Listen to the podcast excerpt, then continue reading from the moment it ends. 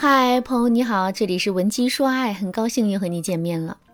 如果你在感情中遇到了情感问题，你可以添加老师的微信文姬零五五，文姬的全拼零五五，主动找到我们，我们这边专业的导师团队会为你制定最科学的解决方案，帮你解决所有的情感问题。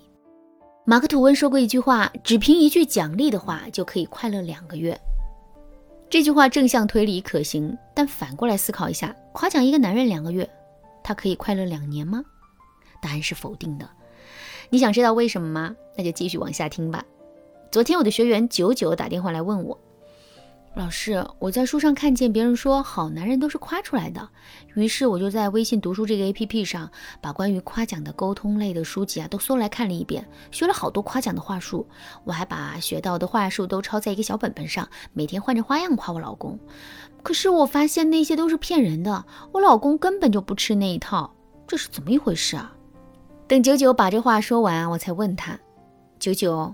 你老公是一直不吃这一套呢，还是慢慢的变得不吃这一套？九九思考了一会儿，说：“其实他也不是一直不吃这一套的。我记得他第一次为我下厨做菜，做了一个西红柿炒蛋，虽然不好吃，但是我还是夸奖了他有下厨的天赋。他听了之后特别高兴，还发了朋友圈炫耀。后来的几次，他也非常享受这种被人捧着的感觉。”九九停顿了一会儿，接着又说。嗯，其实我是最近才发现他不吃这一套的。前天跟他吵架的时候，他还说我虚伪，只会阿谀奉承，希望我以后不要再对他说那些鬼话了。听到这儿，我才确定了九九的问题所在。为什么九九对老公的夸奖越来越不管用了呢？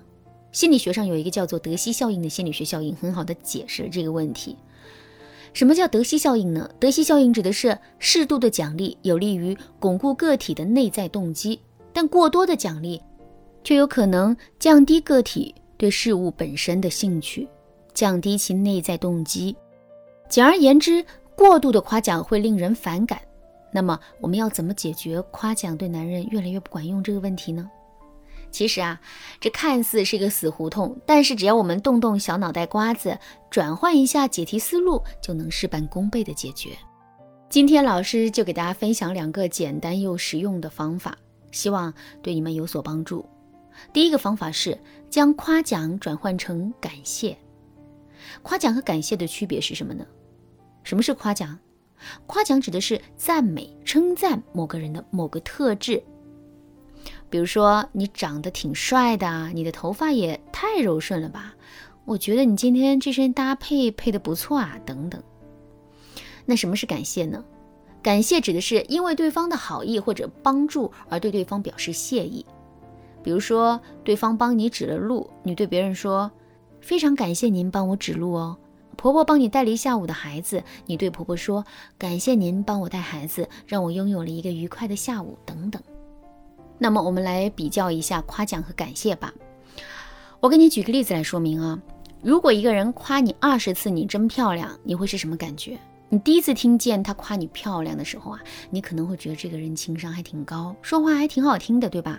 你多听几次啊，便会忍不住怀疑他是否对你有所企图。你再多听上十几二十次，你就会觉得这个人油腻、虚伪，只知道阿谀奉承。如果一个人对你表示五十次感谢，你会是什么感觉呢？比如说，对方无论大事小事都对你表示感谢。大事大到你借他两万块，小事小到你给他做了一餐饭，这样的感谢充满了真诚和感恩，让听者觉得自己所做的事情是值得的，他也会从你的感谢中汲取到能量。所以我们在生活中要常给男人提供感谢，而要对夸奖保持慎重的态度。第二个方法是对男人保持请教和帮助的需求。心理学上有一个效应叫做富兰克林效应，意思是相比那些被你帮助过的人，那些曾经帮助过你的人会更愿意再帮助你一次。换句话说，让别人喜欢你的好方法不是去帮助别人，而是让他们帮助你。也就是说，在婚姻中啊，我们要主动寻求男人的请求和帮助。我来给大家举两个例子。第一个例子，我要给大家说说我妈。只要我爸在家，他就是一个废物。喝杯水都要我爸给他端在床边去喂他。他是怎么做到的呢？很简单，他每次都会说：“亲爱的，人家好口渴哦，请求一杯加了两块柠檬的温开水。或者他会说：“老公，老公，宇宙飞船五二零号请求一杯温开水续命啊！”等我爸给他端去了，他就会在我爸身上蹭蹭抱抱撒撒娇。我爸每次都吃这一套。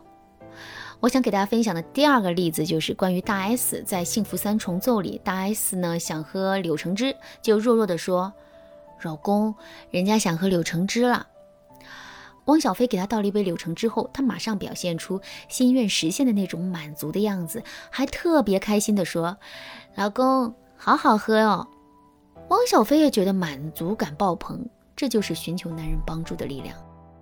其实，除了以上所说的两种办法外，我们还可以通过增加自己的异性认可度，让自己成为凡博伦商品等办法来吸引男人的兴趣和关注，让男人对我们上心。如果你对此感兴趣的话，可以添加老师的微信文姬零五五，文姬的全拼零五五，让老师手把手的指导你。好啦，今天的课程到这里就结束了，那么我们下节课再见吧。文姬说爱，迷茫情场，你得力的军师。